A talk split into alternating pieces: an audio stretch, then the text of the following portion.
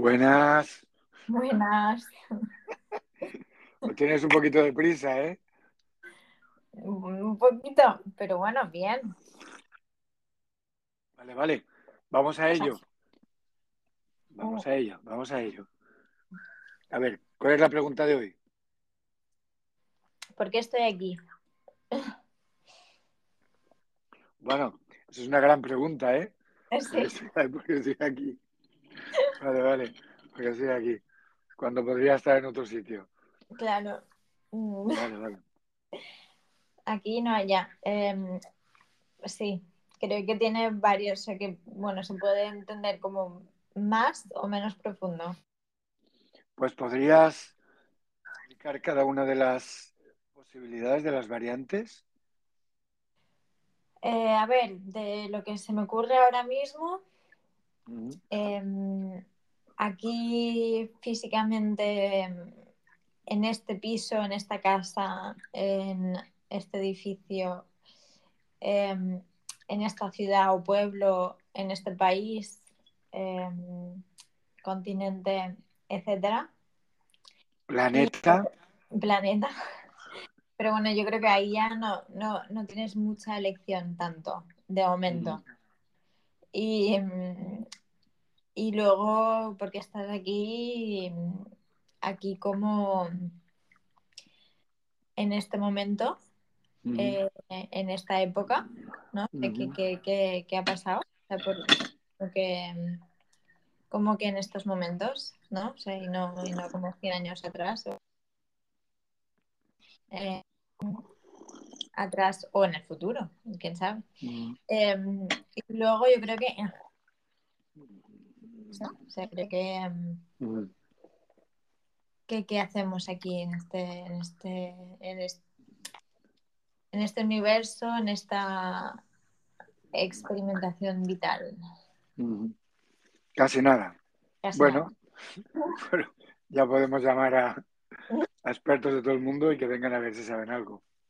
A mí se me ocurre una cosa Sí. muy interesante que escuché a un hombre colombiano que durante la pandemia yo de vez en cuando lo encontraba en YouTube y mm, un tipo muy, muy curioso. Y él decía que mm, todos los seres humanos estamos en este momento aquí, Ajá. hemos, elegi- hemos elegido estar aquí en este momento porque es un momento crucial de máximo aprendizaje y que hemos decidido venir aquí porque aquí, bueno, e-, él, él se basaba mucho en, en el calendario maya y decía que el calendario maya, 40 años, bueno, decía que, que había ciclos, creo que era de 5.000 años. Entonces nosotros estamos ahora justo, justo en el punto medio de ciclo de 5.000 años. Y él decía que ese ciclo de 5.000 años, cada 5.000 años, había como un cataclismo, ¿no? Ajá. Tipo, tipo el diluvio universal. Ya. Y que en medio de ese, justo en la mitad de ese ciclo, había un cambio de era. Entonces decía que nosotros estábamos justo ahí, en ese momento, y que la transición entre una era y otra, Sí. según el calendario maya, 40 años. Ah, vale. Comenzó, comenzó en 1992 y la transición acaba en 2032. Y ahí se supone que va a haber otro mundo. Otra era. Otra era. Otra era. Y, y lo que hablan es de una mayor frecuencia rotación de la Tierra, una mayor frecuencia y una mayor conciencia en los seres que habitamos aquí.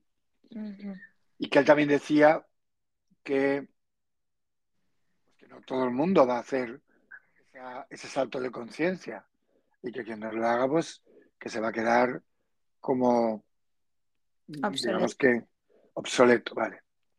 Entonces, em, comentaba que toda la gente que estamos aquí en este momento, hemos decidido venir aquí porque es un momento de mucha incertidumbre, de muchos em, trastornos, cambios, em, movimientos que obligan a que la mentalidad se vea convulsionada constantemente. Está diciendo él y lo dice mucha otra gente, ¿no? Otra persona el otro día oía que decía que de aquí al 2025 va a haber un proceso importante con respecto al dinero. Otra gente dice en diseño humano que a partir del 2027 van a empezar a venir seres humanos en vez de con, eh, con nueve centros vitales, van a venir con once. Dice que en, en 1700 hubo un cambio, de siete se pasó a nueve, ahora van a, ven- van a empezar a venir con nueve, con once ujú, centros vitales. Entonces, em, hay mucha gente que desde diferentes ámbitos está diciendo, este es un momento de cambio, de transformación, etcétera, etcétera. Y este hombre que yo oí allí decía que hemos elegido, no sé cómo ni desde dónde, pero que hemos elegido de alguna manera venir a este momento porque es un momento de máximo aprendizaje. Ya. Bueno, si te sirve de algo, Sí, bueno, eh, a ver, yo creo que estamos aquí de alguna manera que lo hemos, o sea, hemos elegido estar aquí. O sea, yo creo que hay algo, una inteligencia que va más allá que, que decide estar ahora mismo aquí vivo, porque vamos, si no, no estaríamos vivos, estaríamos muertos, vale, vale, vale, vale. creo yo, vamos. No, no, pero me resulta muy interesante la rotundidad y la contundencia con la que lo dices. Me Bueno, gusta o sea, mucho. a ver, em, bueno, ya lo hemos hablado varias veces, pero un poco es, es, es lo que em, me dijiste cuando yo estaba tan enferma y, y, y eso em- tenía un poco implícito que, que yo podía decidir si me iba a quedar o no en, en esta vida, ¿no? Y Y afortunadamente decidiste quedarte. Claro, pero ahí hay un, hay como un, una decisión que, que conlleva un poco, es, bueno, un, un- me quiero quedar porque quiero estar aquí y porque quiero vivir. ¿no? Y al final, consciente o inconscientemente, lo estamos diciendo todos los días. Y creo que también como, bueno, o sea, sí, de alguna manera que, que decidimos estar aquí ahora mismo. Mm. Esto es muy, esto es muy chulo porque eh, posiblemente si este hombre tiene razón, hemos decidido desde una dimensión que no conocemos estar aquí, pero luego hay una decisión cotidiana de estar aquí. Ya. Creo que tú creo que quieres decir. Sí, sí. Sí, no, no- no lo dices muy convencida. No, porque creo que se juntan las dos cosas. O sea, creo que, Ujú. em, que creo que, que es una cosa cotidiana decidir levantarme, eh, encontrar un sentido en, en la vida, ¿no? Y el querer vivir. Creo que eso es un- una decisión cotidiana y constante, pero al mismo tiempo creo que también mm,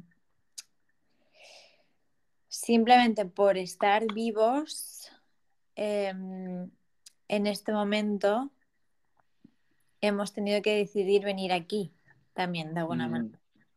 Mm. Em, nos, o sea, de, de alguna manera eh, inconsciente de inteligencia que no entendemos, Pero no sé, es, es- que para mí si no, no tiene mucho sentido mm, la, o sea, mi enfermedad y, y porque decidí quedarme, se- se- es como un... em, porque no creo, o sea, no creo que lo haya tomado conscientemente, ¿sabes? O sea, es alguna decisión racional, tal, tal, tal. No creo que sea eso, sino que tenía que quedarme por algo y creo que todos, o sea, ¿sabes? No sé si me explico, pero si Sí, yo me sí. tengo que quedar, o sea, si yo he decidido quedarme, es que todos, yo igual en este momento lo he hecho como otra vez, igual un pelín más mm, consciente, porque en- Mm, lo he hecho ya en un plano más humano, ¿no? mm, Pero, pero entonces si yo lo he hecho, yo creo que todos, porque si no, no estaríamos aquí. mm, ¿Tiene sentido? mm. Por supuesto que sí. Yo, yo solamente quería añadir que yo creo que Sí, a nivel cotidiano también. sí, pero a ver, que- que creo que tienes razón que se juntan las dos. Sí, De alguna manera, desde algún sitio, antes de nacer, decidimos, posiblemente si- siguiendo lo que decía este hombre, decidimos venir aquí en este momento, pero creo también que luego, digamos que día a día decidimos seguir aquí. O sea que sí, podemos aquí decidir también abandono. sí, Y hay muchos momentos en que uno tiene ganas sí, de abandonar. Pero creo que esa decisión de seguir Se toma en un lugar, sí, muy bien cuál es ni cómo. Quiero, quiero decir, yo cuando te dije eso de eh, si te vas o si te quedas, yo no le estaba hablando a Adriana, ya, estaba hablando a eso que no sé muy bien qué es, que es algo que sería como nuestro ser más profundo, por decirlo de alguna manera, sí. que es el que realmente decide, Y sabe, claro, claro. Y, y ese es el que yo creo que, que en un momento dado puede decir hasta aquí hemos llegado, puede decir seguimos, puede parecer que no quiera seguir, o puede parecer que quiera seguir, en el fondo no quiero. No sé si me estoy explicando, Sí, sí, sí, que, que, que esa decisión toma un lugar muy profundo, que tenemos muy poco conocimiento. Y desde luego ningún control. Lo que pasa es que podemos ayudar. sí, Si uno tiene propósito de su vida muy claro, posiblemente ayudará a que estés aquí. Porque mm, tiene un sentido levantarte cada día, tiene un Claro. sentido lo que haces. Si te apasiona lo que haces y crees que es útil para los demás, es mucho más probable que quieras estar aquí. claro, Ya leía en el libro este que tú me aconsejaste de Ikigai, venía un refrán japonés que dice, solo si estás haciendo algo que te parece, que te apasiona, que tiene sentido, que es útil, querrás seguir viviendo hasta los 100 años. claro, Que llegar hasta los 100 años solamente es una cuestión de, del cuerpo, ¿no? del Física, cuerpo. Sí, exactamente. Pero no, no, fundamentalmente es una cuestión de, de una decisión que tomo cada día. claro, Y ahí, en esa decisión, implícito que mi cuerpo acompañe. claro. No es como mi cuerpo me aguanta, pues entonces me quedo. sí, sí. De ahí la importancia de hacer lo que te apasiona, lo que te entusiasma, lo que quieres, lo que resulta que es útil para los demás, etcétera, etcétera. sí, sí, sí, Mm. ¿Tú tienes noción de por qué te quedaste? ¿O cómo te lo explicas tú? Bueno, creo que mm, sí para experimentar todo esto y sí para aportar algo. No sé en qué forma ni, ni en qué formato, pero creo que desde, desde pequeña tengo la sensación de que no tengo tiempo para perder.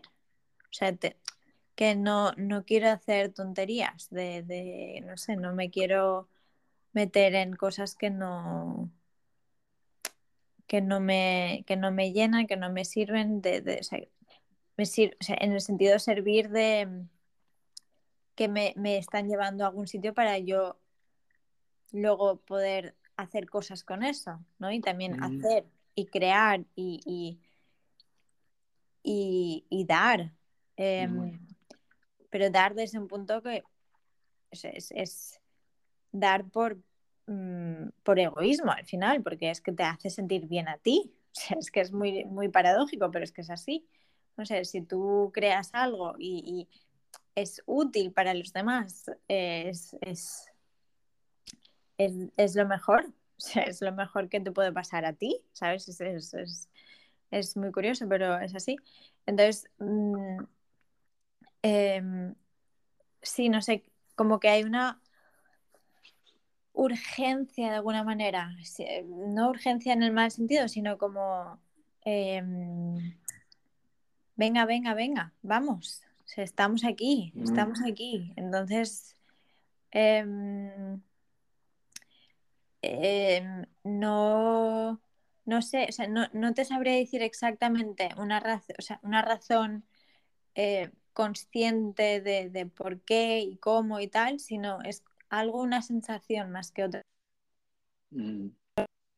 De vitalidad y de, de, de disfrute y de, de vamos. Y, y no, o sea, no por tiempo en sí, sino como que no hay vida o, o mmm, es que lo llamamos tiempo que perder, pero, pero creo que no va tanto por el tiempo, sino más por... O sea, no estoy aquí para hacer tonterías. O sea, es, que, mm. es que mm. vamos a, a, sacarle provecho ¿no? a, las cosas y, vamos a mmm, ver qué, podemos hacer y crear y, y, no sé, entonces es como una sensación más de... Eh, sí, creo que por eso, no sé, me lo explico yo después, ¿eh? pero no sé si es por eso, pero mmm, la fiesta y, y, y, tal nunca me, me, me han interesado y, y, como que no digo que sea algo malo, ¿eh? porque, porque seguro que, que aporta algo para, eh, para otras personas, pero a mí no, no me aportó nunca nada. Entonces, no sé, cosas como o, o ir a la universidad sin, sin tener como una idea de, trabajo o, unirlo a mi vida, ¿no? De alguna manera que tenga un sentido para mí. O sea, para mí eh, el Insti ya fue un... O sea, creo que, creo que al final eh, lo, lo, pude, y también gracias a, a hablarlo siempre tú y yo, eh, tantas tardes, ¿no? El, y, y, sacarle como todo el jugo al, al Insti. Y, y a, a, ser productiva y, y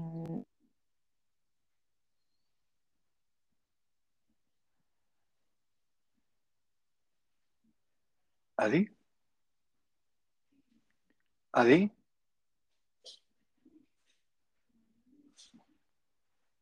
Adi.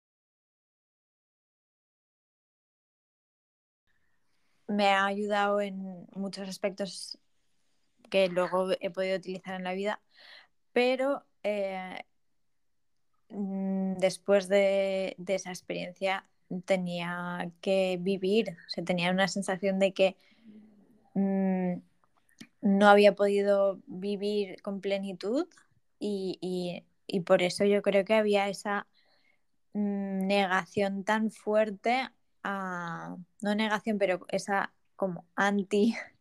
Eh, no sé, estar, estar tan convencida de no querer estudiar en la universidad por, por, por, la idea que yo también tenía de la universidad como un sitio donde te metes y estás fuera de la vida. Y luego ya vuelves a la vida o entras a la vida, digamos, después de la universidad y, y vives de verdad. Y eso a mí me, me, me mataba, esa, esa idea de, de no vivir otros tres a cinco años. Y, y, creo que también por eso todo mi proceso de primero experimentar y trabajar y luego hacer la uni eh, a distancia y trabajar haciendo la uni. Creo que creo que tiene bastante raíz en todo esto. O sea que de una manera o de otra eh, estás convencida de que de alguna forma eh, el proceso de la enfermedad y la decisión que tomaste te han llevado a vivir de otra manera, ¿no? Sí, yo creo que sí. A vivir con la conciencia de que... Yo ahora tengo ese, ese, momento también en la vida, ¿eh? En, en esta en, esta época de mi vida también tengo esa situación de si tengo dos horas para escribir, eh, para preparar algo, mm, estamos ahí, ¿eh? Estamos ahí. Mm. Entonces, eh, es como que lo saboreo mucho, sí. me llena de, de energía y al mismo tiempo es como que quiero que empiece mañana el día otra vez para volver a tener dos horas y poder escribir, preparar algo, etcétera, etcétera, ¿no? Uh -huh. Es como, efectivamente, esa, esa sensación de, de, esto es tan grande que no, no podemos estar despistándonos, ¿no? Ya. Yeah. Entonces, hoy he, he visto también un tipo que preparaba gente y, ¿Gente para y decía, qué? Pues no lo sé muy bien, porque así, así como mirando Instagram he visto el que hablaba de, de la optimización del tiempo, ¿no? Ajá. Dice, dice, si quieres tener tiempo, mm, desecha lo que no es importante. Uh -huh. Y es muy interesante esto, ¿eh? porque estabas hablando también de otra manera un poco de esto, ¿no? Uh -huh. De lo que pasa es que hay que saber qué es lo importante, qué no es lo importante. Claro. en cada momento. Y luego también... Saber delegar, ¿no? ¿Perdón? Saber delegar también. Ah, eso muy interesante, muy interesante. Si tienes a alguien con quien delegar, en quién, eh, etcétera, etcétera, ¿no? También depende de lo que, de tu prioridad en ese momento de la vida, ¿no? Sí. Eh, creo que las prioridades también van cambiando, ¿no? Uh -huh. eh, yo creo que en ese momento mi prioridad no es la misma que era, por ejemplo, cuando tú tenías, ¿qué te digo yo? Dos, cinco o ocho. Mi, mi prioridad en aquel momento era ir a Alemania o verte o hablar contigo. Antes cuando has dicho es que todas las tardes hablábamos, uh -huh. He recordado, digo, qué impresionante, ¿no? O sea, eso era mi prioridad absoluta. Era, por supuesto, hablamos, ¿no? Y, claro, entonces, ahora, por ejemplo, mi prioridad es, es, es, es escribir, es prepararme, es estudiar, es mm, salir al mundo, como tú también has dicho antes, a, a expresar lo que siento, lo que pienso, estudiado, lo que, las conclusiones a las que he llegado, hacer mi trabajo. Y me, en estos momentos creo que me, me da un sentido total a mi vida. Ya. Y es, y es muy curioso y muy interesante porque no me había pasado nunca así.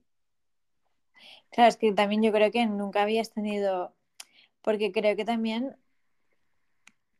cuando eras profe nunca había eso, ¿no? O sea, no había ese, ese aspecto de, de de verdad servir tanto, ¿no? O, o, o sea, como que había como igual más, menos propósito dentro del trabajo.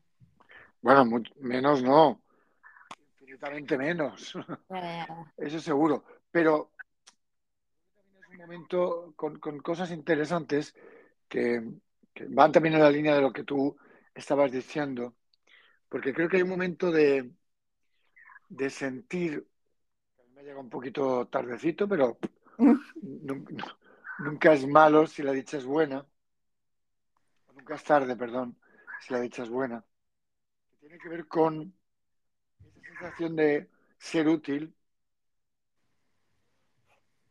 esto es lo que me toca hacer, ¿no? Y ahí hay un factor en el que tú también me has ayudado mucho cuando me dices, mójate, que tiene que ver con arriesgarse a decir lo que piensas, lo que crees, lo que te parece que es lo que toca,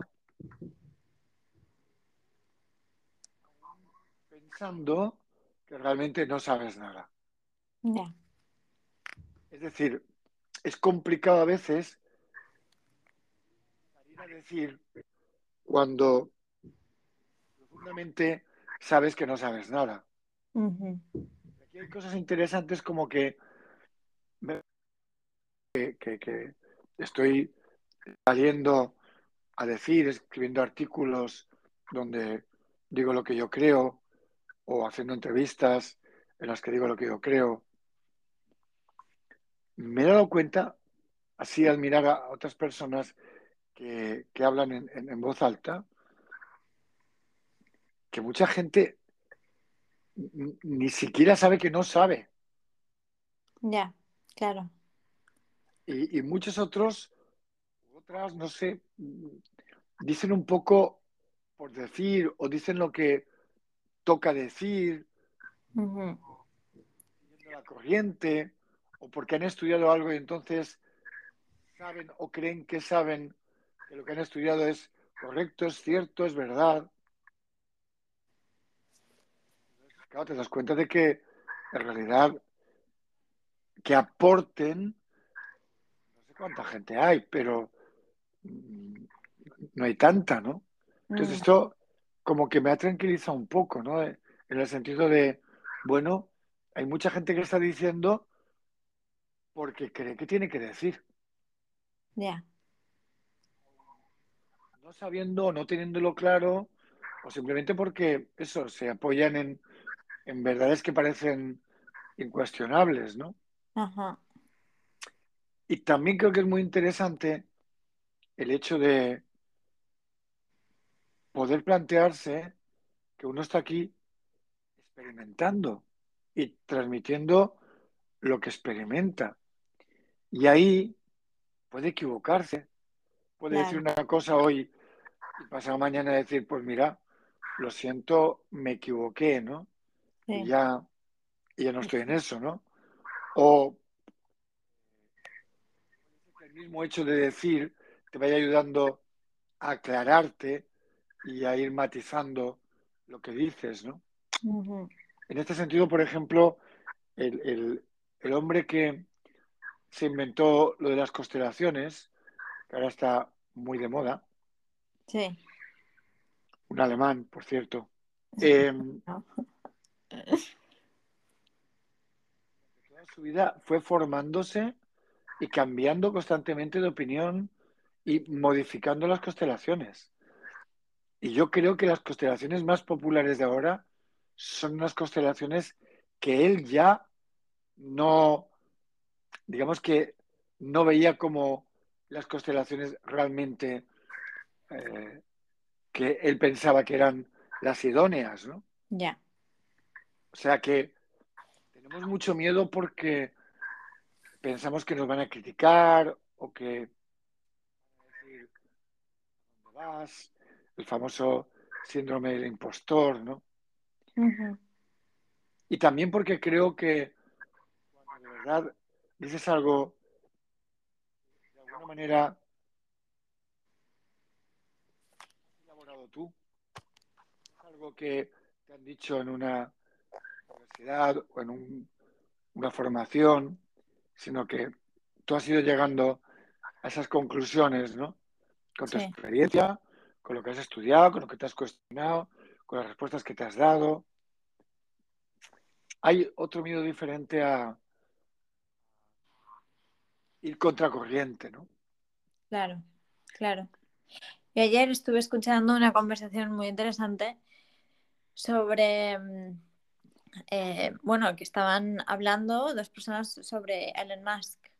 Y, mm, y, y una El de dueño, ellas, el dueño de Tesla, ¿no?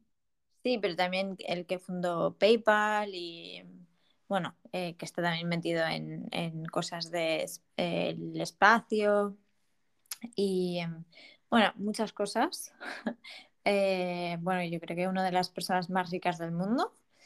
Y, em, y bueno, y, y una de las personas estuvo di- diciendo que, claro, o sea, que aunque no esté de acuerdo de, de las cosas que ha hecho o si son éticamente correctas o no, o sostenibles o no, o lo que sea, Mm, pero que le fascinaba su inteligencia, su innova o sea, manera de pensar innovadora que eh, se volcaba en proyectos que no sabía si podían salir, pero era como, vamos a por ello. Eh, y, y, que, claro, entonces como que es más el, el cómo que le fascinaba y el, y el por qué, ¿no? Al, al qué de lo que salía al, al final. mm, Porque y había otra persona que estaba como muy indignada porque era como, bueno, o sea, pero me parece muy mal lo que, lo que, mm, lo que ha creado, no, no ha aportado nada al mundo, ¿no? Eh, bueno y tal. Pero sí, creo que, creo que estamos cada vez más yendo hacia la di- dirección de estar fascinados y también em, ir hacia más em, el cómo que el qué exactamente, ¿sabes? Porque el qué puede cambiar. O sea, eh, mm, no sé, hoy puede crear Tesla y luego mañana se puede meter en, en yo qué sé, en, en cocina y en inteligencia artificial y luego en yo qué sé qué, porque se puede inventar yo qué sé, ¿sabes? Es como pero el, el motor, ¿no? Ese, ese, como esa mirada eh, innovadora y, y, mm, ese como mm, esa inquietud de, de crear o, o, de pensar o em, eso es eso es lo interesante, ¿no? Y, y, no sé, entonces yo creo que también vamos menos a, a juzgar, o sea, hacia el juzgar a la persona o a, a las acciones y como más a eh, no sé, a, a, a estar más en, en, el proceso. No sé si me explico. Sí, sí, muy bien. Lo que pasa es que yo creo, Adi, que mm. desde la perspectiva la conversación que tú dices de ayer, desde ahí, sí. es muy difícil saber si alguien aporta o no al mundo y a la vida. Porque entramos en un juicio de valores. Claro, pero no se trata de eso. O sea, no se trata de saber si aporta o no. Bueno, yo creo que hay, eh, eh, desde otro sitio, Ajá. saber si aportas o no. Porque desde ahí no se puede saber. Porque, ¿cómo sé yo qué aporto o no? Tendría que tener una visión tan panorámica, Claro. panorámica en cuanto al espacio y al tiempo para poder decir, ah, claro. Por ejemplo, anoche se fue la luz aquí en casa y de repente pensé, wow, como mañana no haya luz, no puedo hacer la sesión que tengo que hacer eh, vía online, ¿no? Claro. Y de repente dije, uff, qué, qué importancia tiene la electricidad en este momento, ¿no? Sí. Y entonces me acordé que yo de pequeño había un libro que yo leía siempre en casa, mis padres, que era Grandes Vidas, Grandes Hechos.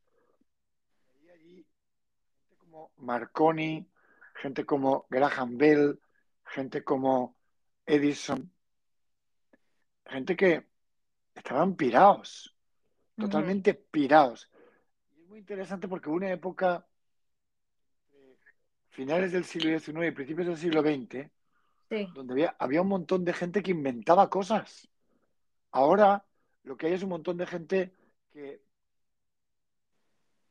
ayuda a que la tecnología avance. ¿Qué qué? ¿Perdona? Que ayuda a que la tecnología avance. Sí.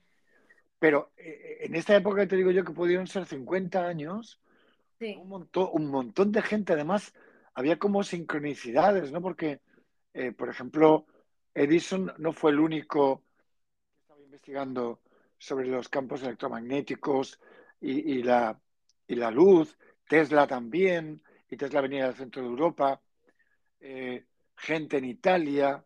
Luego, lo que que al final Edison fue el que patentó la electricidad, ¿no? Pero mm, había mucha gente de una manera casi espontánea investigando en la misma dirección. Cuando Marconi descubre un poco eh, el- el- la base de la radio, había más gente y se, se pegaban por ir corriendo a registrar el invento, ¿no? Ya. Yo me imagino que si a alguien le preguntaban cuando que sabes que te lo he dicho muchas veces, que tuvo que ir a 99 empresas hasta que en la número 100 le dijeron, esto es interesante. Las Sí. 99 anteriores le dijeron, para nada. Lo digo precisamente por, porque es muy difícil saber lo que uno aporta o no. Esas Ya. 99 empresas de aquel momento pensaban que eso era una tontería. sí, Porque sí. claro, la electricidad sin centrales que aporten la energía eléctrica no sirve para nada. Claro. Si alguien pensaba, pues menuda inversión, hay que hacer esto, tal, ¿para qué? Para que una bombillita cuando hay velas. Sí, sí. Que al cabo de 100 años Es- no sabemos vivir sin eso. Sí, sí.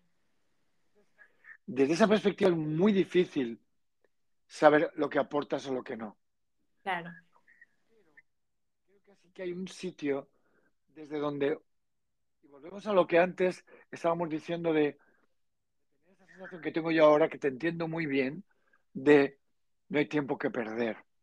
Ajá. Porque, eh, porque me pongo a escribir y de repente hay una catarata de cosas que quieren salir.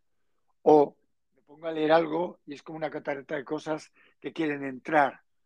Sí, sí. Entonces, es como, wow, esta, esta sensación de vivir la vida con una intensidad que no estamos para despistarnos mucho. Claro. Yo a veces y me despisto un rato para bajar la intensidad. Sí, sí. No, no. A veces tengo la sensación de que la intensidad haría ¡pum! y explotaría mi, mi, mi- mi cabeza, ¿no? Sí.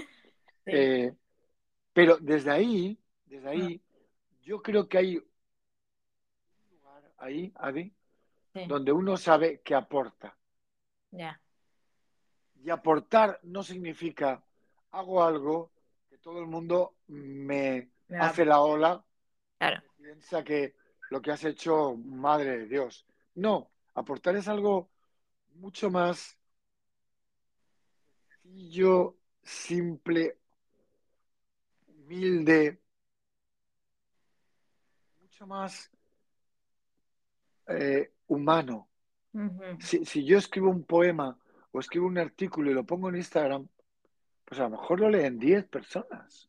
Ya. Claro que aporta. Ya. Y claro, alguien puede pensar, pues no sé, estás ahí, chaval, que parece que estés histérico, escribiendo algo para que lo lean 10. Bueno, ¿qué importancia va a tener eso en esas 10 personas? No, no, lo sabemos. Claro.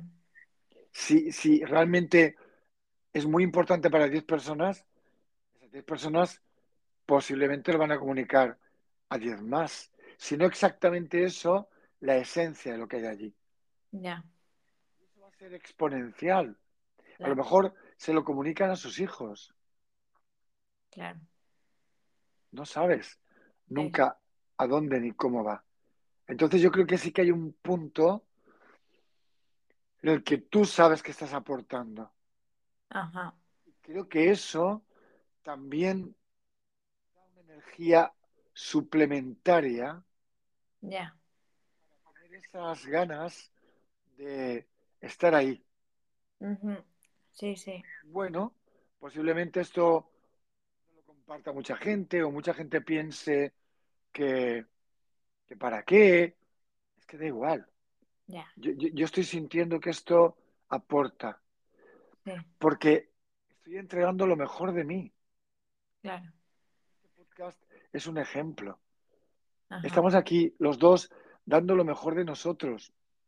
Que luego lo oigan dos millones de personas o cinco, eso es algo que no está en nuestras manos.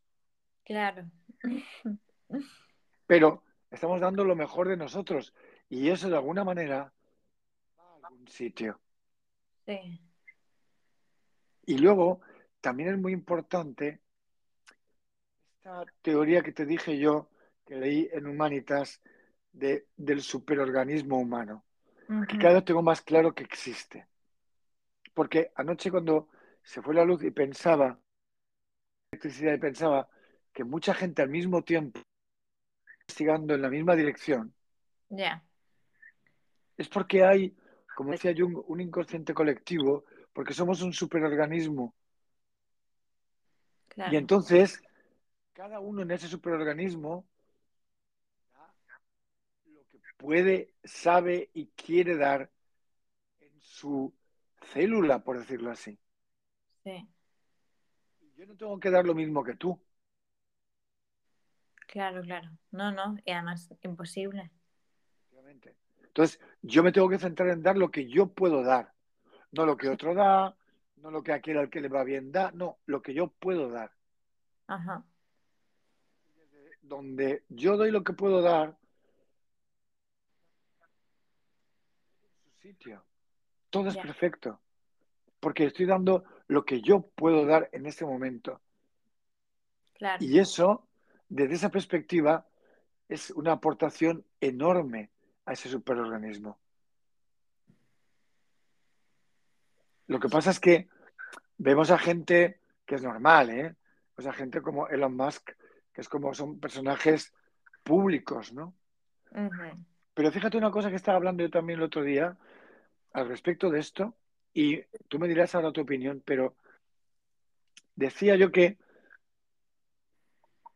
hasta los ricos del planeta en este momento son ricos diferentes a los ricos de hace 60 años. Hasta en eso hay mucha más conciencia. No sé si sabes que Henry Ford eh, dio dinero a Hitler. Eh, algo me sonaba, pero no sabía exacto. Vale. Henry Ford era una de las personas más ricas de su tiempo Ajá. y era comparable a lo de Elon Musk en aquel momento. Creó la cadena de montaje, etcétera, etcétera, ¿no? Sí. Y claro, era un personaje, pero esto hacía era- estaba muy oculto. Y además, lo que aportó que fue la cadena de montaje, que seguramente ha servido para que eh, tengamos idea de, de- de la inteligencia artificial, cómo puede trabajar, Ya.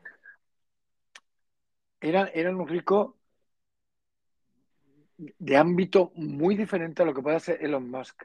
Elon Musk, le he oído yo decir, abundancia de todo en la Tierra, va a ser todo muy barato, va a haber muy poco trabajo digamos, al estilo de lo que entendemos ahora por trabajo. Sí. Lo van a hacer, lo va a hacer la inteligencia artificial. Ya. Entonces dice, él se ha planteado ya que que dar una renta universal básica. Claro. Quiero decirte que este superorganismo humano eh, tiene elementos que están pensando qué hacemos ahora, qué va a pasar dentro de poco, cómo manejamos esta situación. Y creo que no somos conscientes muchas veces, Adi, de que nuestra forma de pensar condiciona y activa lo que va a ocurrir. Lo que va a ocurrir. Ya. Sí, sí, sí. Si tú y yo estamos pensando, qué horror lo que va a venir, de una manera directa o indirecta, estamos contribuyendo a que lo que venga sea un horror. Claro. Porque también actúas, o sea, tú piensas de una manera y entonces actúas de esa manera y luego lo que va a pasar. O sea, no es esto de como en muchas mm, en muchos ámbitos así esotéricos te dicen em, La ley de la atracción, ¿no? sí, que, que No, no, no, no. Yo estoy hablando de una cosa mucho más sencilla. Si Claro. yo- No di tú, perdona. no, no, no, no. Dices algo mucho. que, que es muy sencillo es- es- y, y muy simple y muy de sentido común. Si yo estoy pensando que todo va a ir mal, pues claro, mi energía, mi, Mis acciones, mis acciones, mis pensamientos, mi, eh, mi visión. mi visión, mi colaboración con los demás, lo, lo que yo le voy a decir a los demás, va a ir en la línea de todo mal. Claro. Y tampoco vas a ver cosas. O sea, tampoco vas a Ah, muy a- bueno, ver y proponer cosas. muy bueno, porque estás como cerrando el objetivo, ¿no?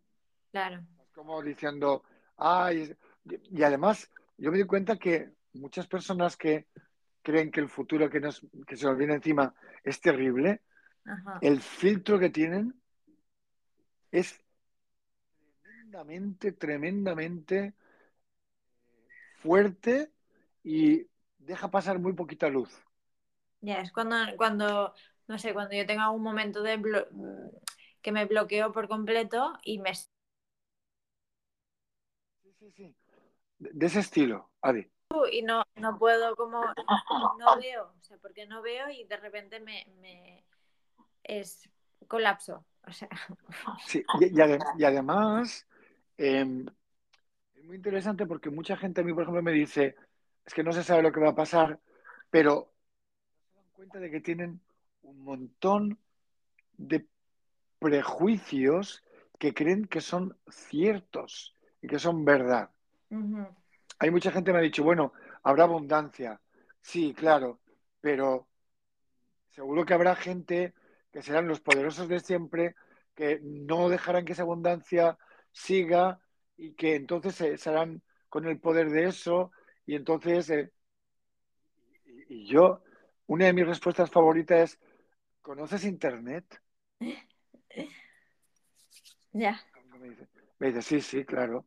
Internet, tú le dices a alguien hace 50 años que el mundo va a transformarse radicalmente de arriba abajo, porque hay gente que sin ánimo de lucro, sin ganar dinero, y solamente porque tienen fe en que otro va a hacer lo mismo que él, está metiéndose en una cosa que van a llamar Internet, que significa red entre gente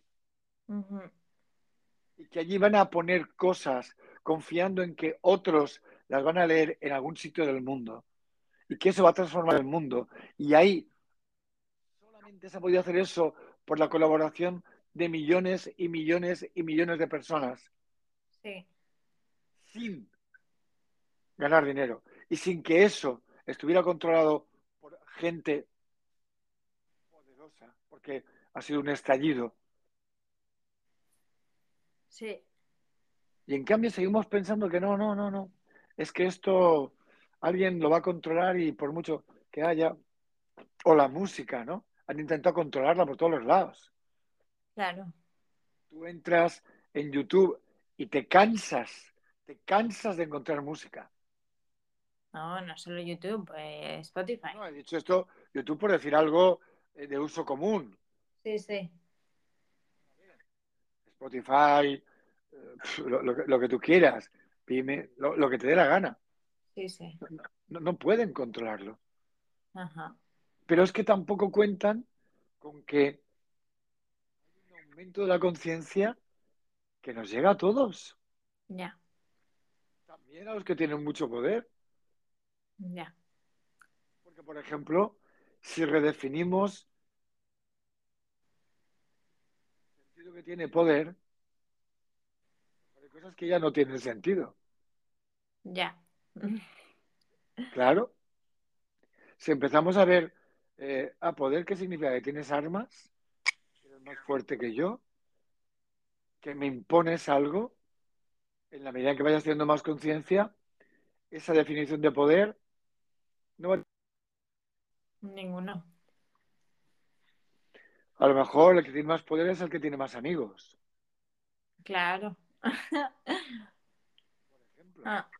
Yo no sé si a ti te pasa, pero a mí me pasa mucho cuando vamos al parque donde juega la Peque, sí. enfrente hay caserones enormes con unas vallas también enormes, puertas Sí. de estas de hierro automáticas. Yo lo y me horrorizo. Ya. Tener tanto dinero que me hubiera empujado a tener una casa así. Claro, así de, de asegurada, ¿no? De... Aislada, Ya, ya, ya. aislada del mundo. No, para salir al mundo tengo que abrir un portón de hierro y, y- y- y claro, eso está a no sé cuántos metros de, del pueblo y kilómetros o Ya, ya. Ahí entramos en la otra, en el otro matiz que has dicho tú de mm, por qué yo vivo aquí, ¿no? Ya. También tiene que ver con esa, especie de equilibrio entre la ciudad, civitas, ¿no? La- el lugar donde se encontraban los, los humanos, los ciudadanos, y la naturaleza. Ya. Por eso para mí el sitio es la ciudad, el casco antiguo, claro, porque es donde uno puede eh, encontrarse con la gente con un poco de calma, pero también por eso me enfada tanto que, que no haya millones de árboles Claro. Y espacios verdes donde sentarte debajo de un árbol Claro. o fuentes como había antes, ¿no? Y esto me lleva a preguntarte, porque mucha gente me lo pregunta y tengo ganas de preguntártelo a ti también. ¿Por qué Barcelona? Vale. em, no sé si te acuerdas del momento que no sabía. Bueno, primero, después de Valencia, cuando fui a Barcelona, vi que había mucho, muchísimo movimiento en la gastronomía en Barcelona, en comparación al mini pueblo de Alemania que venía y Valencia también, que aún estaba como un poco a, a unos años, eh, bueno, tampoco luz, pero bueno, o sea, que estaba un poco más atrasado. Y, mm, y bueno, entonces eh, fue bastante, bastante mm, para mí sencillo de, vale, voy a Barcelona. Era también eso lo más fácil. Eh, a nivel logístico también, estaba cerca de, mm, de Valencia también, pero de alguna manera también de, se hablaba castellano, es, es como, pues no tenía que, que aprender otro, otro idioma más. em, y con inglés y castellano, pues perfecto. Em, pero luego tuve un momento después de creo que fue un año, año y medio, algo así, que estaba como en momento crisis de me quedo, me voy. Mm, estaba con gente a mi alrededor que era muy expat, digamos, eh, expatriotas, em, bueno, que se iban también, volvían, se iban del todo y había como mucha, mucho movimiento de gente. Y, mm, y no sé, en algún momento pues mm, fue como, vale, a ver, ¿a dónde, ¿a dónde me voy? ¿Me quedo aquí? ¿Me voy a algún sitio? Porque como estoy aquí, podría estar también en Berlín, en Ámsterdam, en Londres, no sé, es como, ¿por qué aquí? ¿Por qué no en otro sitio? Y mm, eh, bueno, me acuerdo de dos cosas. Una que me dijiste eh, en algún momento, ahora mismo no estás ni viviendo en Barcelona ni en otro sitio, porque no has decidido estar viviendo lo que estás viviendo y mm, decidiendo que vivir lo que estás viviendo ahora mismo no significa que luego no puedas cambiar. Y a mí eso me cambió por completo la perspectiva porque, claro, fue como, ah, ostras, claro, em, no eh, puedo cambiar. O sea, una cosa, mm, decidir ahora que es esto, ahora, no significa que luego no pueda cambiar, pero no voy a poder cambiar si no vivo lo que tengo que vivir ahora mismo. Porque si no vivo, no puedo ni cambiar. O sea, eh, si tiene sentido. Pero em, eh, fue como ese momento de decidir de vivir esto aquí ahora. Y, em, y creo que mirando hacia atrás, em, Barcelona tiene mucho sentido para mí porque tiene una mezcla nórdica, como más cultura em, nórdica, eh, en combinación con que es, es, es, parte de, bueno, es Cataluña, pero es parte de España. Entonces, eh, se mezclan las culturas mediterráneas y nórdicas, entonces es como, para mí yo creo que me siento por esto también muy cómoda eh, y, y, al mismo tiempo vivo estoy, estoy en, un ambiente muchísimo más mediterráneo, muchísimo más relajado. Aparte, el ambiente en el que me muevo es muy libre em, y hay mucha cultura de muchos sitios distintos. Entonces, para mí eso también creo que era muy importante encontrar un sitio donde la gente no sea eh, igual 100% del mismo sitio, porque como yo no lo soy, necesitaba yo creo también un sitio donde haya también gente que no tenga una casa o que igual eh, hagan su hogar Barcelona, ¿no? O sea, que, que, igual, mm, eh, bueno, también han venido de diferentes sitios o, no, están como... Mm, con, raíces muy fuertes desde de donde vienen, entonces pues eh, quieren, buscan crear un hogar aquí. Y yo creo que em, se mezclaron muchas cosas em, así. Y al mismo tiempo, em, creo que también cuando estuve en Valencia me planteé también, pues eso, irme a Berlín o Londres o a lo que sea, pero eh, esa combinación de que yo sentí como de libertad Em, para descubrir y experimentar, em, no la sentí en otras ciudades. O sea, por ejemplo, en Berlín o, en Ámsterdam o Londres o, ciudades así, como que me, daban más la sensación que tenías que ir ahí con un plan. Y luego sí, podría ser artista, experimentar, hacer, no sé, pero de verdad descubrir de tú a ti mismo, experimentar em, y, crear y, descubrir sin tener un plan concreto, voy hacia allá em, y hacia dónde voy. Eh, eso no, me, esa sensación no me daban las otras ciudades. Entonces, em, por eso Barcelona. Wow, ¿eh? Qué impresionante.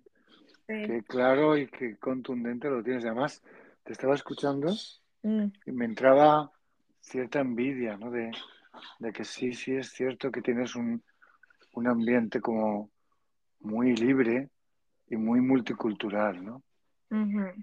Y eso ayuda muchísimo. creo que es muy importante tener la conciencia de dónde vivo. Muy, muy, mucho más importante de lo que nos creemos.